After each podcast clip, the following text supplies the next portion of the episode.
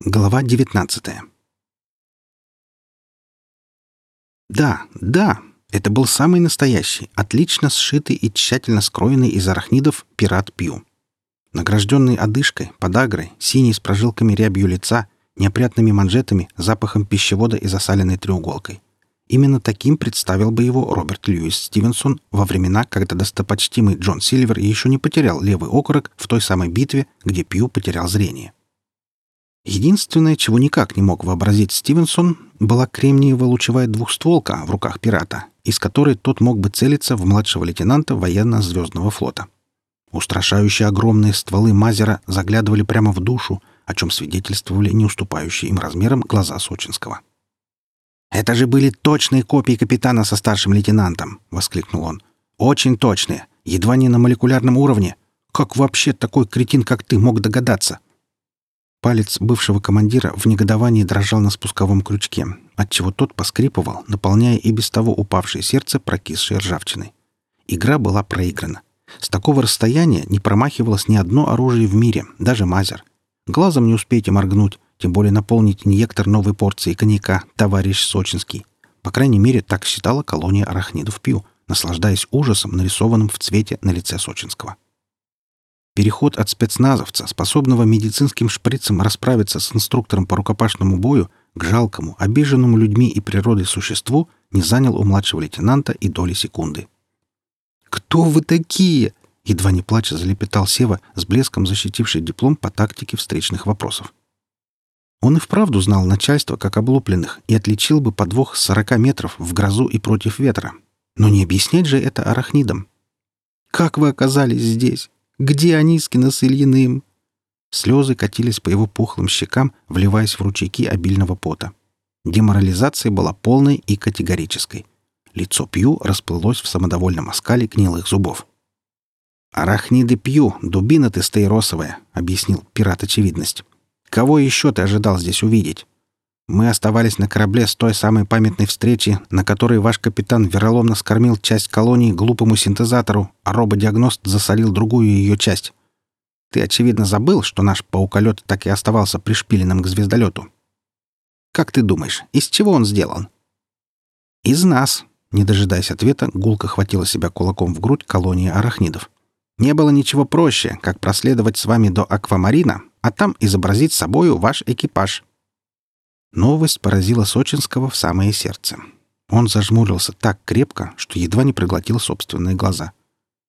«Как видишь, мы ничего и никому не прощаем», — полюбовавшись младшим лейтенантом, продолжил пират.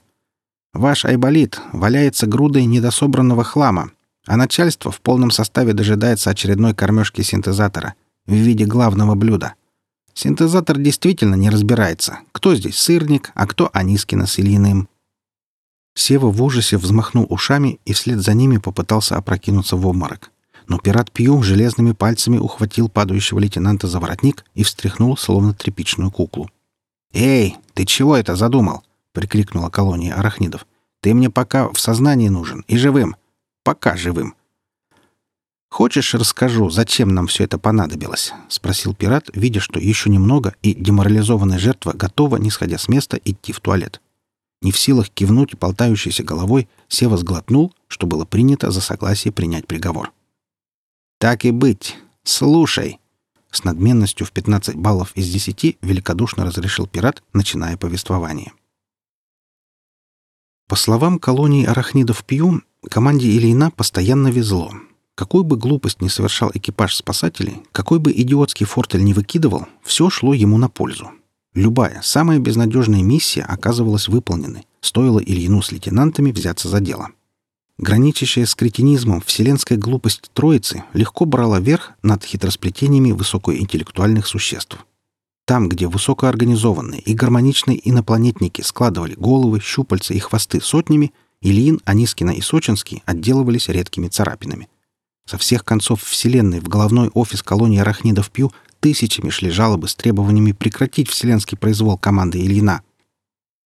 Увлеченный своим величием рассказчик не заметил, как на мгновение оживились мутные глаза Сочинского при упоминании о главном офисе. «Вы — настоящее бедствие для наших планов по мироустройству Вселенной», — продолжала колония. «Взять хотя бы Шелезяку. Вы представляете, сколько усилий потребовалось для того, чтобы организовать на планете непрерывный конфликт? «Зачем?» — прохрипел Сочинский. «Зачем вам конфликт?» «Дитя малое, неразумное», — безнадежно махнул пират. «Конфликт — это ресурсы. Ресурсы и еще раз ресурсы. Зачем самому организовывать добычу ископаемых, если это может сделать за тебя кто-то другой?» Колония тяжко вздохнула и продолжила. Семьсот лет железяка была в полном нашем распоряжении. Корабли гигатоннами забирали извлеченные из недр и уже переработанные ископаемые. Торговля процветает. Но вдруг являетесь вы. Просто так, из ниоткуда. От нечего делать. Вас посылают на планету на верную смерть, но вы легко выкручиваетесь. Походя уничтожаете центральный процессор и возвращаете цивилизацию на мирные рельсы, сорвав крупнейший в истории контракт на поставку органики в 26-ю Вселенную. Где? Где справедливость, я спрашиваю? Думаете, так просто взять и заставить высокоразвитых гуманоидов добровольно отдать управление центральному процессору и до конца дней носить на шее компьютер-симбиот? Сотни лет кропотливого труда десятков тысяч искусных агентов псу под хвост. «Так это ваших рук дело», — прошептал синеющий Сева. «Лап», — многозначительно поправил Арахнит. Дела Вселенной, дела наших лап. Мы проникли во все сферы деятельности всех без исключения цивилизаций. Тысячелетиями мы направляем их по одному единственному пути — истощать собственные планеты, добывая полезные ископаемые, которые позже достанутся нам же. Незачем самим долбить шахты, отыскивая золотую руду. Достаточно внушить аборигену, что его статус в обществе пропорционален количеству золотых украшений на отростках и щупальцах — «А как же Шелезяка?» — спросил угасающий младший лейтенант. Сева изо всех сил старался угасать как можно медленнее, чтобы не пропустить самого главного. «Там же одна слизь». «Ха!» — воскликнул пират. «Наивный! Слизь — это же неистощимые запасы протеина, аминокислот и прочей химии. Но ты заблуждаешься, считая, что мы интересовались одним лишь желе. Когда мозги отданы под управление УЭЭ, развязать войну между континентами — плевое дело — и еще более плевое — подсказать тамошним жителям использовать маринованные овощи в качестве оружия. Нам оставалось лишь подождать, пока вылупится несогласный с мироустройством индивид и не жахнет банку полную черных дыр, после чего наладить беспрепятственный экспорт запасов органики в соседнюю вселенную. Великие мухи! Ты не представляешь, сколько дархариев отваливали тамошние жители за банку маринованных огурчиков. Сева зажмурился. В памяти дирижаблем всплыл гигантский склад военного снаряжения шелезяки. Перед глазами закружились нескончаемым хороводом роты маринованных патиссонов, батальоны кабачков, дивизии помидоров, армады соленых груздей. Сева сморгнул, и видение исчезло. К счастью, вернув цивилизацию на мирные рельсы, вы не придумали ничего лучше, чем перепутав банки вкусить черных дыр, — хихикал торжествующий Пью. И мы не упустили свой шанс — внушив новому поколению шелезяки, что лучшим подарком вам станет звездолет «Подарок богов». Он до скончания веков будет болтаться в космосе, так как ваших куриных мозгов не хватит, чтобы запустить гипердвигатели, думали наши оптимисты, потирая лапки. К несчастью, последние встречаются и в наших рядах. Лицо Пью на миг исказило гримаса зубной боли за рот арахнидовой. «Я всегда говорил, что оптимисты — это безнадежные идиоты», — продолжил он, прихватив грязной тряпкой на глазах опухающую челюсть. «Каким-то чудом вы все-таки смогли одолеть управление». Правда, некоторые, более дальновидные арахниды, предвидели такой исход, — криво улыбнулся пират, — и покопались в компьютере звездолета. Думаешь, от нечего делать звездолет потащил вас на поверхность газового гиганта? Куриные мозги! Да, — с жаром воскликнул Пью, — куриные мозги! Даже самые дальновидные не предвидели, что вы сумеете выбраться и из настолько безнадежного положения. Даже в страшном сне никому из арахнидов не пришло бы в голову, что вашего идиотизма хватит, чтобы догадаться нашприцевать звездолет алкоголем. Мы следили за вами с безопасного расстояния, и только чудом нас не засосало в инверсионный след, когда звездолет, развернувшись хвостом к намеченной цели, врубил тормозные двигатели. Пират Пью даже вспотел от пережитого. Конечно же, в конце концов наш корабль не уберегся, и его все-таки затянуло в созданную подарком богов черную дыру. Продолжила колония, отдышавшись и восполнив потерянную влагу, хорошо приложившись к помятой фляжке. И тогда мы решили вступить с вами в контакт. Первая попытка захватить ваш корабль не удалась, и нам пришлось импровизировать на ходу. Вселенная не может бесконечно терпеть ваше бесконечное везение. Вас нужно было остановить. А потому были придуманы и другие Ильин Анискин-Сочинский, и даже проблема аквамарина. «Так значит, других нас не было?» — в коматозном уже состоянии вопросил Сева. «Откуда же все эти видения?» «Ах, это!» — смутился пират. «У нас не было хорошего галлюциногена, поэтому в еду, что поставлял синтезатор, были подмешаны временные ингибиторы, заставляющие человека видеть вероятностное будущее. Хотя какое теперь у вас может быть будущее? А как же аквамарин? График затухания Сева уже грозил сорваться в отрицательное значение. Как же все эти скеледроны и баталия? О, смею уверить, скеледроны с баталией — самые, что ни на есть настоящие, — утешил его пират. Тамошние аборигены развлекаются тем, что ведут нескончаемую войну за водные ресурсы. Это на водной-то планете. Как легко было внушить этим кретинам, что самым ценным на аквамарине является именно вода.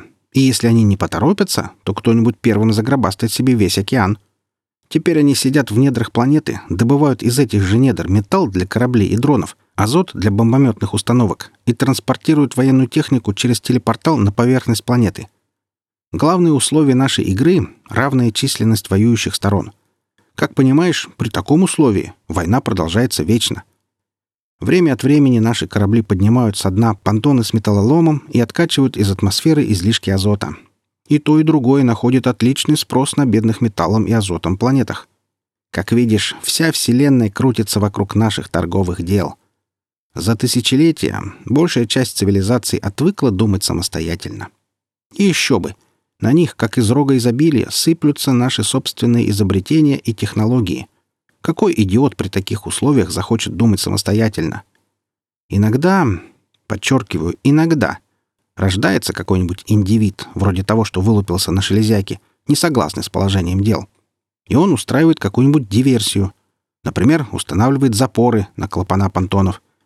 Но универсальный код, что вручил нам больной на голову робот-диагност, без труда откроет любой замок во Вселенной. Арахнит Пью перевел дух после нуднейшего монолога и улыбнулся Севе кривым зубом.